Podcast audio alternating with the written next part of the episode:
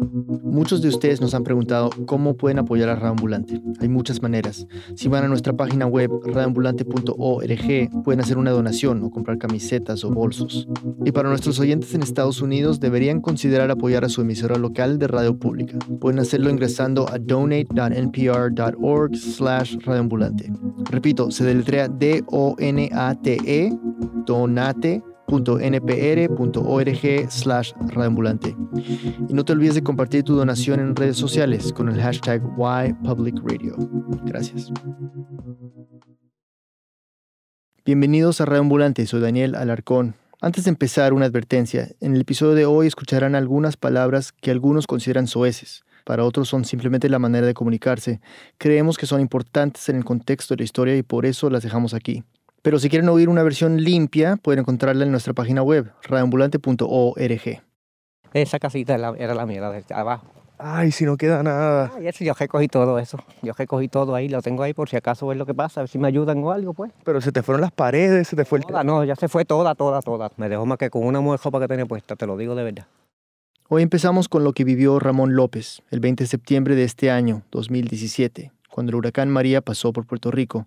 Tres semanas después del huracán, nuestro productor Luis Treyes llegó hasta el barrio rural donde vive Ramón. ¿Y cuándo fue que empezaste a sentir los vientos fuertes? Como, a las, como desde las 6 de la mañana, sí. Y después a las 12 fue que se puso feo eso. ¿Feo cómo? Feo de verdad, brutal, brutal, brutal, que no había quien lo resistiera. Ramón vivía en una pequeña casa de madera que había construido su padre. Tenía el mismo techo de siempre, hecho con planchas de zinc. Una típica casita de campo puertorriqueña, enclavada en la falda de una montaña, rodeada de montes verdes que Ramón utilizaba para sembrar tubérculos y criar cerdos. Pero este no era el primer huracán que Ramón había sobrevivido. Había estado también para Irma, Irene y Hortense, tres tormentas recientes que habían pasado por la isla. Y la casa, bien, siempre había resistido. Hasta que llegó María, fue precisamente a las 12 del mediodía que una ráfaga de viento se llevó el techo de la casa.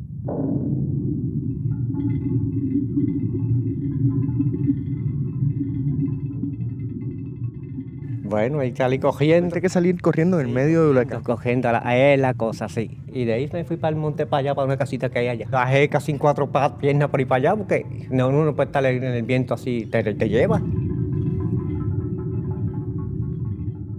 Te lleva, me mató animales y todo aquí. Me mató un caballo. Un caballo mató también. Mató tres cerdos, dos cabras. Ramón se tuvo que refugiar ahí, en esa casa abandonada de cemento que quedaba un poco más arriba en el monte, solo. No ve nadie más a varios kilómetros de distancia.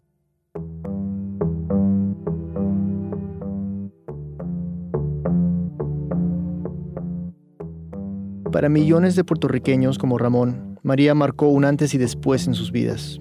Con más de 90 mil millones de dólares en daños estimados, este huracán ya se ha convertido en uno de los desastres naturales más costosos en la historia de los Estados Unidos. Pero las consecuencias del huracán van mucho más allá de las pérdidas materiales. Nuestro productor Luis Treyes también estaba en la isla junto con su familia cuando llegó María. Al igual que tantos otros puertorriqueños, él también se dio cuenta de la magnitud del desastre muy lentamente.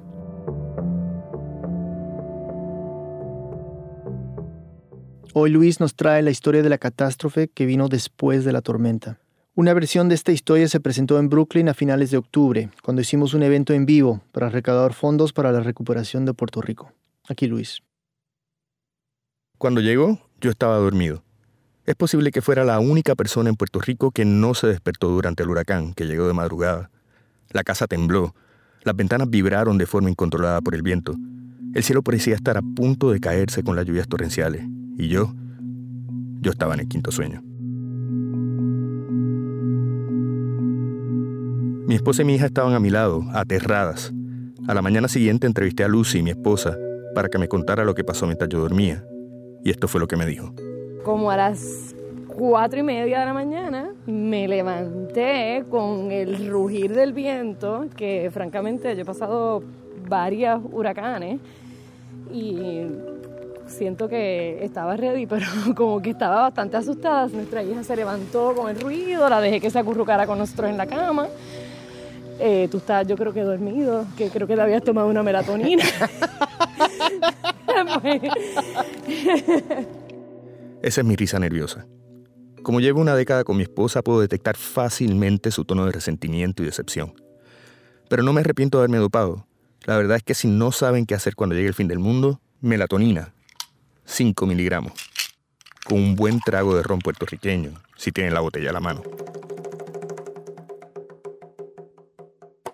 Al día siguiente, bueno, no sé si al día siguiente hubo noticias en el resto del mundo, porque en Puerto Rico no hubo ninguna. Cero. Nada de noticias. Nada de electricidad, ni de teléfono, ni de televisión. Pero lo más preocupante de todo es que casi todas las estaciones de radio quedaron fuera del aire. Eso era algo que nunca había pasado después de un huracán. Se sentía rarísimo pasar de estación en estación y solo escuchar la estática. Era como si no hubiera nadie al otro lado. Se sentía como un episodio de una serie de ciencia ficción, una trama apocalíptica. Y pues, ¿Qué se supone que uno haga luego de que pasa un huracán como María? Lo primero es salir a la calle y entrar en estado de shock al ver cómo ha quedado todo. Había árboles y postes de electricidad caídos y regados por todos lados, unos encima de otros, obstáculos de 4 y 5 pies de altura. El único vehículo capaz de pasar hubiera sido un tanque. Desde la loma en la que está nuestra casa, la ciudad se veía como nunca antes. Ahora, de repente, estábamos rodeados por paisajes insospechados, un vecindario sobre una loma, la icónica torre de la Universidad de Puerto Rico. Nada de esto se podía ver antes, pero ahora sí, porque ya no había árboles en el medio. Pero éramos de los afortunados. La mayor parte de las casas de mi cuadra solo se inundaron con una pulgada de agua. Entonces empezamos a hacer lo que todos estaban haciendo, abrir camino para poder salir. Mi vecino me prestó un machete para picar los palos frente a mi casa. Afortunadamente los efectos del somnífero ya se habían terminado, porque los que me conocen saben que soy un tipo muy torpe. Es un milagro no haberme cortado un dedo ese día. Dos días después del huracán, finalmente decidí que era seguro montarme en el carro para ir a ver a mis padres. Mi esposa y mi hija, Jimena, de cuatro años, se montaron en el carro conmigo. Usualmente podemos llegar en diez minutos, pero las carreteras... Ok, por ahí no podemos coger. Inundado.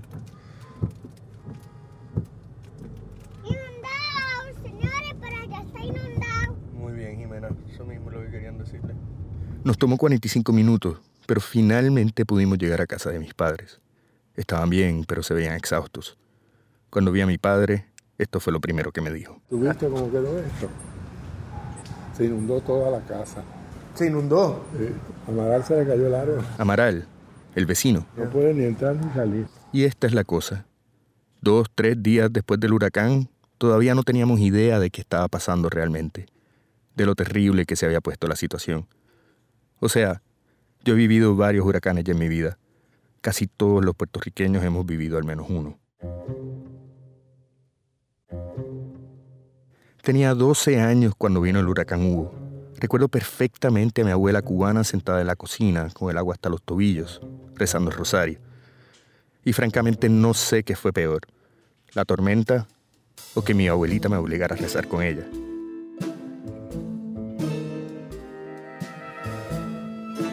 Y en el 98, cuando llegó el huracán George, yo era un perfecto idiota de 21 años. Nunca se me va a olvidar lo que pasó el día después. Estaba en el carro con mis dos roommates ponqueta. Teníamos la misión de encontrar agua para tomar. Y yo había fumado tanta hierba durante el ciclón que terminé chocando un autobús repleto de trabajadores de la Cruz Roja. O sea que sí, yo sé lo que son los huracanes. Usualmente te tienes que aguantar una semana sin luz, hay que despejar las carreteras con hachas y machetes, no hay señal de celular, y ya después te recuperas, y el mal rato se convierte en una anécdota. Corrección, yo pensaba que sabía lo que eran los huracanes. En la mañana después de María aún no entendíamos que esta vez era diferente. No sabíamos que la isla completa estaba sin electricidad, que miles de hogares habían quedado destruidos, que la gente estaba pasando hambre que había hospitales sin generadores y que cientos de personas estaban a punto de morir por falta de agua limpia, falta de oxígeno o por falta de servicios médicos básicos. Nadie sabía cuán desesperada se pondría la vida en la isla, cuán desesperada estaba ya para algunos. Y es que en ese momento era imposible saber. Hay un silencio extraño que se impone luego de un desastre como este. Estamos acostumbrados a que las noticias vuelen, a que sean instantáneas. Pero después de María, de lo único que se podía estar seguro era de lo que se tenía enfrente. El huracán cruzó Puerto Rico de costa a costa, devastando a la isla. Lo que estaba pasando en tu calle. Muchas rejas caídas, mucho alambre caído. Un par de días después te enterabas de lo que había pasado en tu vecindario. A Condado y a Champán no se puede entrar, el mal está afuera. Una semana después, tu ciudad. ¿Qué nos puede decir de San Juan? El horror que tú ves en los ojos de la gente. Y finalmente, la isla.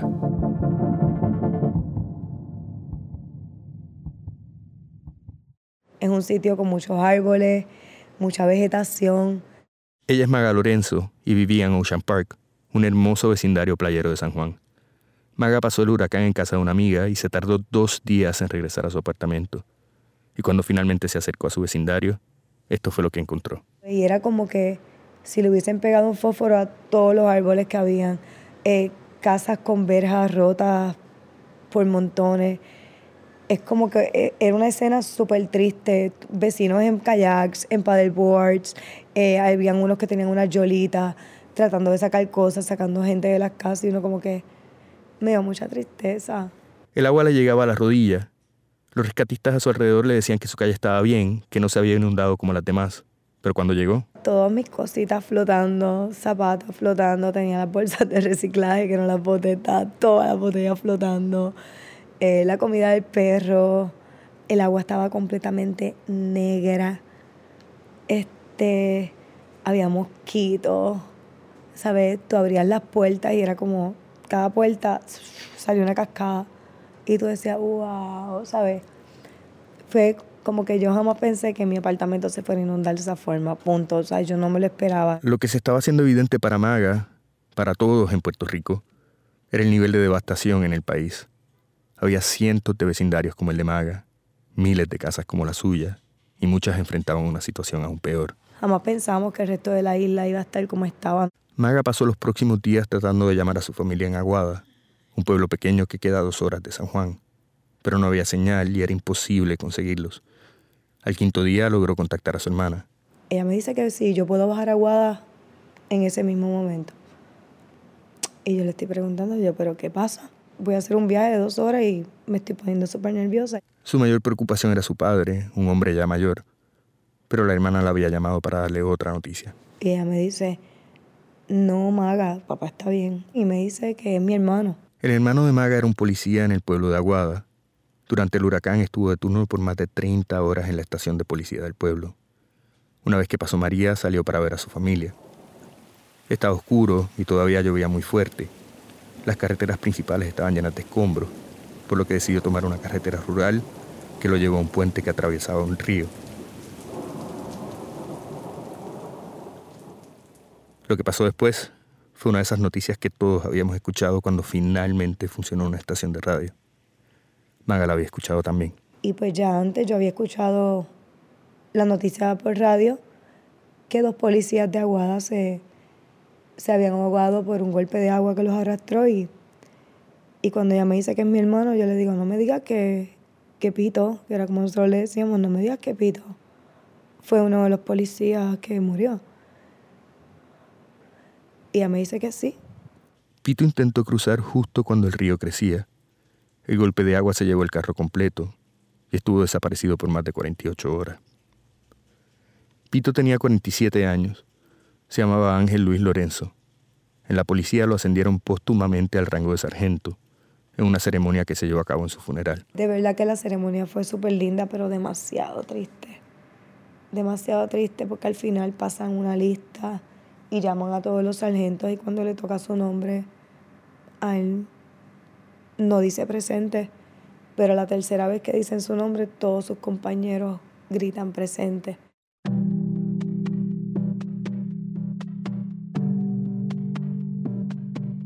Cuando vives en una isla se sabe que de alguna manera siempre estás por tu cuenta. En Puerto Rico hemos pasado una depresión económica de más de una década. El resultado es que ahora el gobierno está en quiebra y ni siquiera controla sus propias finanzas. Antes de María ya había un éxodo masivo. Más de 500.000 puertorriqueños se han ido para Estados Unidos desde el 2005. Así que hablemos claro, El sistema eléctrico de Puerto Rico estaba en ruinas antes de María.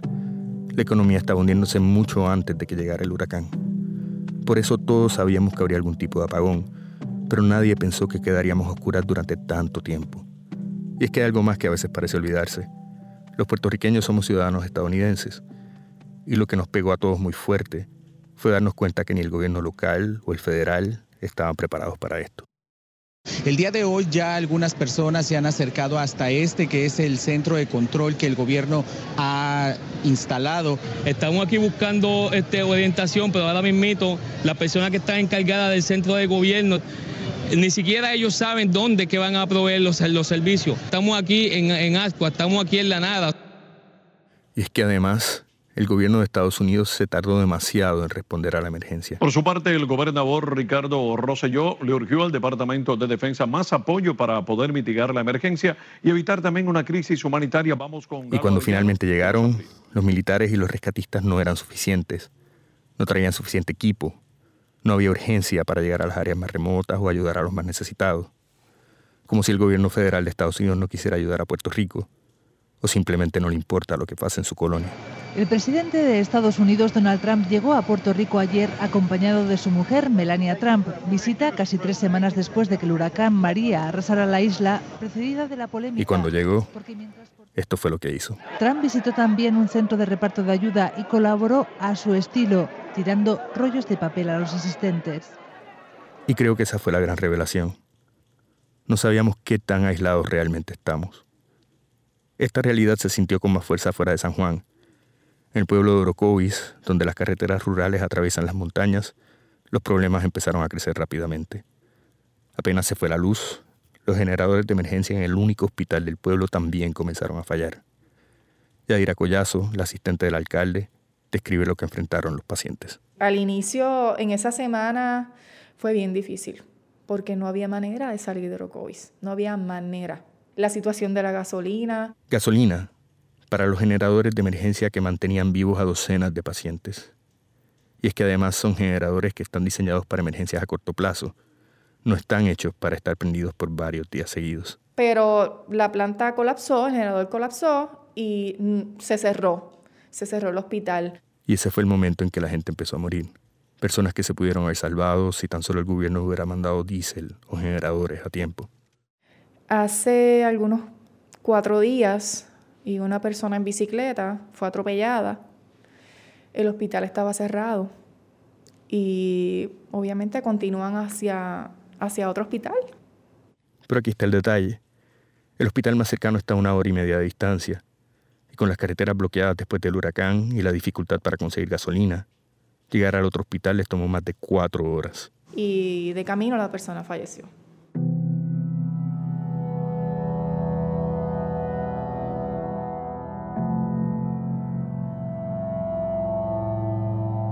Y claro, Orocovis y su hospital no eran los únicos lugares que enfrentaban dificultades como esta.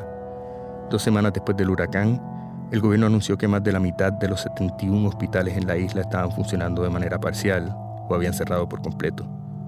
Para muchos pacientes en estado crítico, la falta de ayuda después del huracán se convirtió en un asunto de vida o muerte.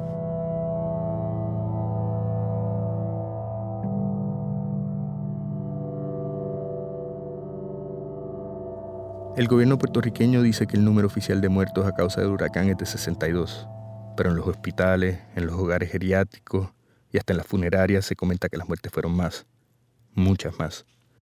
Chicos, no, no, eso, es un engaño. Yo creo que todo Puerto Rico, en mi opinión, para mí pasan de muchísimo, muchísimo. Este es Carlos Malavé, el director de una funeraria en Añasco, un pueblo muy pequeño en el oeste de la isla me dijo que él usualmente prepara unos 12 funerales al mes. En los cinco días después de María tuvo nueve. Casi todos fueron de personas mayores y pacientes en condiciones críticas. Yo creo que pasan, muchachas no pasan, tiene que pasar de 500 algo así. Porque si en este pueblito tan chiquito, dice nueve, nada más, mira, no puede ser. No, no, no. Una semana después del huracán empezaron los rumores sobre el aeropuerto. Se decía que estaba a punto de cerrar y que una vez que cerrara no habría manera de salir de Puerto Rico. Allí también se había ido la luz. Los vuelos de salida se habían reducido al mínimo, Pero eso no frenó las miles y miles de personas que llegaban allí todos los días para irse a Estados Unidos. Algunos estaban abandonando sus carros en el estacionamiento del aeropuerto. Ni siquiera había que decirlo en voz alta. Se sabía que muchos de ellos iban de Puerto Rico para no regresar. Adentro, en los terminales, las filas se llenaban de personas mayores en sillas de ruedas. Muchos jalaban sus tanques de oxígeno. Los ancianos y los niños eran los primeros en ser evacuados de la isla, un esfuerzo improvisado para sacar a sus familiares más vulnerables.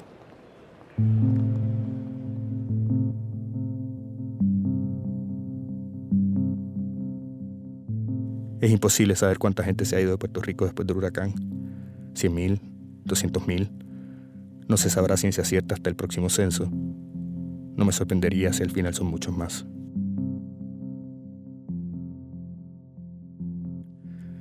Mi esposa y yo también hablamos de Eno. Es lo mismo que se hablaba en toda la isla, un zumbido constante de voces que discutían si ya había llegado la hora de salir. Es una conversación provocada por el miedo, que se llena de furia a veces, y que siempre termina en tristeza. Cuando lo hablamos por primera vez en los días después del huracán, mi esposa Lucy no estaba lista para pensar en irse. Así lo recordaba unas dos semanas después del huracán. Yo creo que acababa de pasar el huracán, yo no sabía cómo... Yo, yo pensé, nene, en una semana llega la luz, yo voy a estar en el teatro trabajando, no me voy a ir, no voy a abandonar mi islita. Pero las cosas habían cambiado. Dos semanas después del huracán y la isla estaba casi irreconocible. Ahora era un lugar que se sentía inseguro. Nos aterraba la idea de que Jimena se enfermara y tuviéramos que llevarla a uno de los hospitales colapsados. Por eso ahora era Lucy la que empezaba esa conversación que no queríamos tener. Ninguno de los dos sabía si había llegado el momento de hacer las maletas para irnos a Nueva York. Entonces, ¿de qué me querías hablar? Bueno, de cuáles son nuestras opciones, porque yo estaba considerando llevarme a Jimena y irme para allá porque no estoy haciendo nada. ¿Y cómo te hace sentir eso? Ay, bien mal, si estoy aquí sin impotente. No pensé. Es que el primer día estábamos todos como abriendo caminos, picando palos. Y ahora de momento ya estamos todos como, ¿qué vamos a hacer? Todavía no sabemos cómo contestar esa pregunta.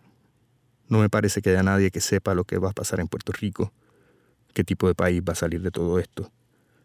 Por eso la pregunta de si era mejor irse o quedarse estaba en boca de todos. Fue esa misma pregunta la que le hice yo a mi padre, que tiene 87 años. Es cubano y ya le ha tocado vivir una revolución que lo llevó al exilio. A su edad me preocupa que tenga que vivir otro momento tan caótico. Por eso le pregunté. ¿Y no has pensado irte de Puerto Rico? No, yo por ahora no me voy. No, no me parece bien que en una situación así he vivido los buenos tiempos. Ay, como tengo dinero, me voy dos semanas y que los demás se chaven. Que se chaven, es decir, que se fastidien. Yo voy a esperar ahora, si yo me pusiera malo, entonces, antes que me hospitalicen, sí me trataría de irme, porque dicen que los hospitales están de madre también. Así que nada, en eso estamos. ¿Y tú has pensado en irte para Nueva York o no? No sé, no sé. Sí, hemos pensado, pero no sé. Yo digo por Jimena. Sí, no sé qué vamos a hacer.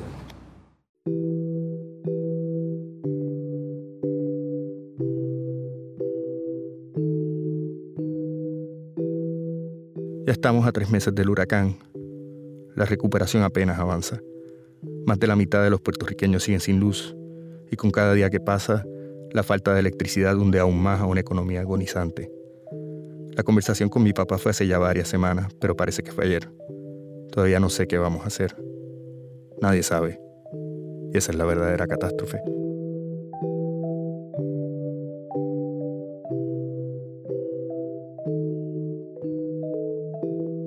Una pausa y volvemos.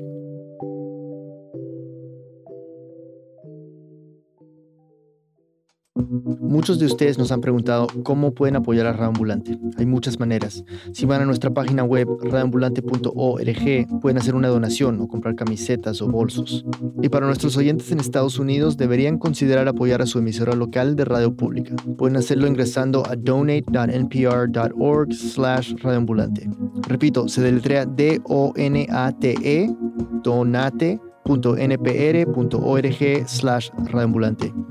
Y no te olvides de compartir tu donación en redes sociales con el hashtag WhyPublicRadio. Gracias. Ya mencionamos el show en vivo que presentamos en octubre de este año. Luis vino a Nueva York con su familia. Fue algo increíble de verdad. No solo por el ambiente y el show, sino porque finalmente pudimos ver a Luis. Hemos trabajado juntos por varios años ya, y fue difícil no saber nada de él por tantos días después de María. Una cosa que me contó cuando lo vi me impresionó. Parece que al llegar al departamento donde se estaban quedando en Nueva York, mientras él y Lucy se instalaban, entraban las maletas, etc., encontraron a Jimena, su hija de cuatro años, en la sala, prendiendo y apagando la luz, una y otra vez, asombrada. Y es que estamos tan acostumbrados, muchos, no todos, a vivir conectados, con todas las comodidades y posibilidades de entretenimiento que eso implica. Pero entonces, ¿cómo se sobrevive un apagón de tres meses? ¿Uno se llega a acostumbrar? Buenas noches a todos, gracias por estar aquí. Este es el comediante Mike Oliveros. Me llegó la luz. Quizás él lo explica mejor que cualquiera. Lo que vamos a escuchar es un monólogo de comedia que Mike ha estado presentando en San Juan desde noviembre. Luis lo grabó en vivo hace unas semanas. Aquí Mike. Es hermoso tener electricidad para ustedes que todavía no lo tienen, es una cosa bien bonita. Yo la atesoro. Yo imagino que cuando la gente se casa, ¿verdad? El cura está casando a la pareja y está mencionando, ¿verdad? Todas estas circunstancias en las cuales usted tiene que mantenerse con su pareja hasta la muerte lo separe. No sé lo que se está imaginando. Él dice en la riqueza y en la pobreza, en la salud y en la enfermedad. Yo estoy seguro que el cura no tenía en su imaginación un huracán categoría 5.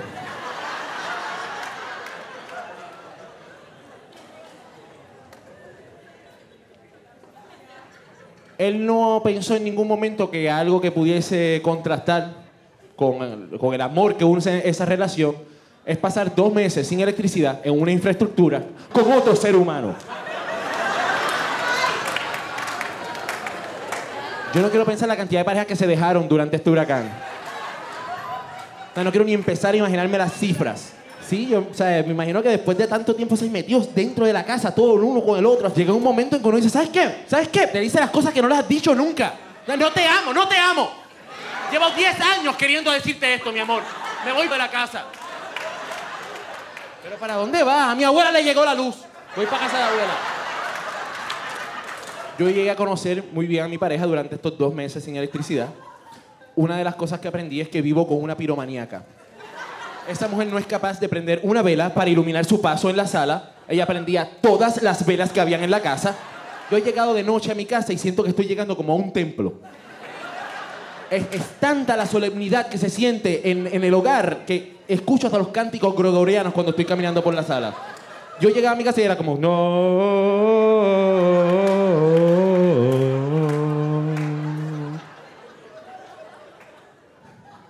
Era tan tangible la, solemnidad que yo ni me atrevía a gritarle. Y iba suavecito por ahí. Mi amor, ¿dónde tú estás? Vida, ¿estás por aquí? Yo sentía que iba a entrar como en uno de los cuartos y abrir una puerta y me iba a encontrar como matando una cabra con una daga gigante, como... Es una ceremonia que me dijeron que es bueno para, para la suerte. A lo mejor nos llega la electricidad esta semana. Échate sangre en la cara, sangre de oveja. Bebe, come de su riñón. Habían velas que estaban puestas inaccesiblemente, hasta que estoy seguro que ella tuvo que usar una silla o una escalera para poner esa jodida vela allá arriba. Cada vez que había que irse a acostarse a dormir, había que apagar las 177 velas.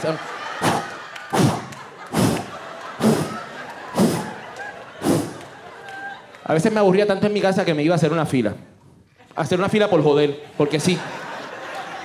No necesitaba nada. Entretenimiento, hablar con personas. Voy a hacer una fila. A veces iba en el carro y veía una fila. De... Me paraba, me estacionaba, me alineaba y me bajaba a hacer la fila. Yo no sabía ni para qué era la fila. Yo llegaba a la fila y preguntaba, caballero, ¿para qué es esta fila? Hielo seco. Ah, mira, hielo seco. Vamos a hacer la fila. Nadie me dijo que eso costaba como 15 dólares la libra. Tuvimos la oportunidad de salir durante el huracán, de tener un breakcito, una pausa durante el huracán. Fuimos a Chicago a presentar un show. Y fue un breakcito bien cabrón, tú sabes, fue bien chévere. Sobre todo eh, sentir, ¿verdad? El, el apoyo, eh, la solidaridad de la gente cuando le decíamos que éramos de Puerto Rico. O sea, tú podías estar en el medio de cualquier cosa, todo el mundo la estaba pasando cabrón. Hey, where are you guys from? Puerto Rico. Oh, shit. Some real shit going on down there, boy. You, you guys all right? You need anything? You need money? You need anything? Vamos en el Uber, está escuchando reggaetón, es como que, yeah, where you guys from? Puerto Rico. Wow. Hey, you know what, guys? Ride is on me.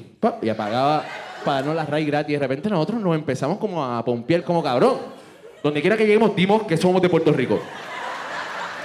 Llegamos a una barra, hey, where you guys from? Puerto Rico. Tipo nos miró, nos dio una mirada. Corio me dice, chécate que en tres segundos vienen shots por ahí. Eh, vienen. Tres, dos, uno. Hey guys, these shots are, are on me, you know guys. There's so much going on down there in your island.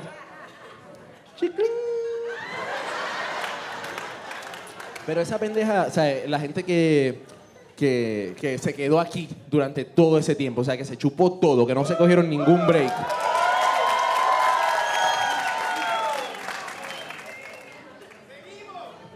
Yo pensaba que salir iba a ser como, ah, ahora estoy lleno de energía, ahora vuelvo. Fue peor.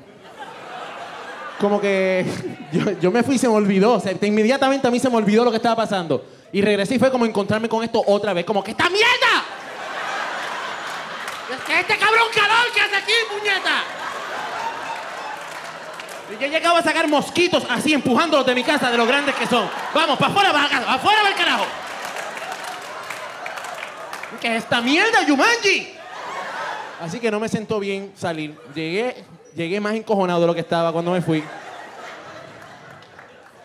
Y yo pensaba que yo era una persona fuerte, fuerte de espíritu, fuerte de mente, íntegro. Y no sabía que me iba a desmoronar en un momento que yo no esperaba para nada. Yo estaba mapeando en mi casa, temprano por la mañana después de levantarme, en mi nueva hora, que yo me levanto ahora a las 5 y 45 de la mañana. Y cuando yo digo que me levanto a las 5 y 45 de la mañana, yo no me levanto como un día cualquiera, como, ah, ah, 5 y 45 de la mañana, mm, vamos a empezar este hermoso día. No, yo me acosté a dormir como a las 7 de la noche. Cuando yo estaba harto de estar despierto ya. Harto. Yo me autoinducía el sueño. Yo me acostaba en la cama como los nenes chiquitos. Duérmete, duérmete, duérmete. Y me levanto como me levanto regularmente. Esto es usual ya, sobresaltado. Cuando miro la hora, la una y media de la mañana. Después de eso me levantaba cada 20 minutos. Dos y media. Una de la mañana. Una y cuarto. ¡Dios mío! Era tanta la desesperación que yo ya salía al balcón a jorar al sol para que saliera. Vamos, vamos, ya vamos, ya son las 5 y 40. Tú puedes. Vamos, un rayito, ¿qué te cuesta? Ahí está, ahí está, saliste, vamos hacer café. Horrible una desesperación, la noche, qué larga es. Me levanté de buen humor, dije, voy a mapear, voy a poner la casa limpia. Mapeo. Estoy fregando cuando de repente escucho mi novia que pasa por encima de lo que yo acabo de mapear. Yo, de verdad, al día de hoy no puedo explicar el calentón, la, la- la emoción tan negativa que sobrecogió mi cuerpo en ese momento. El espíritu de mi mamá se apoderó de mí. Y yo tomé aquello como una ofensa. Eso fue lo más personal que a mí me habían hecho en mi vida. Pero ¿cómo tú vas a caminar? No lo podía concebir. Oye, pero esta mujer no me ama. ¿Con quién yo me casé? ¿Qué es esto? ¿Cómo tú me faltas el respeto de esta manera? Yo no sabía, estaba entrando en un nervous breakdown. En este momento ya yo sé que yo debo detenerme. Que esto no va para ningún sitio. Que vamos a terminar peleando y son las cinco y media de la mañana. Queda con cojones para que lleguen las 7 de la noche.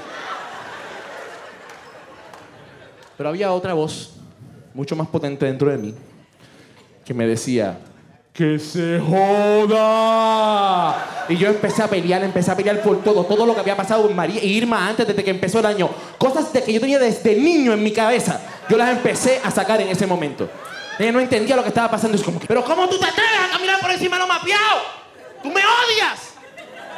¿En qué cabeza cabe por cinco minutos? Cinco minutos ahí en una esquina, lo que se seca. Me contestó lo peor que me pudo haber contestado. Yo lo mapeo de nuevo. Ah, no, estamos todo el día. ¡No hay agua! ¡No hay agua! No podemos estar todo el día. Acá está el mapa. Vengan que acabo de mapear. Pasen por encima de lo que acabo de mapear. Y por ahí lo seguí. No hay café, no hay nada en esta maldita casa. Estamos viviendo como animales. Ella me mira los ojos dulcemente y me dice, mi amor, ¿tú estás así por lo del huracán? qué? Me voy a hacer una fila. Hacer una fila a las 5 y media de la mañana. Estuve esperando a que abriera algo para hacer una fila que no fuera de gasolina. Me metí en la fila del supermercado. Esa fue una de las experiencias más horribles del huracán.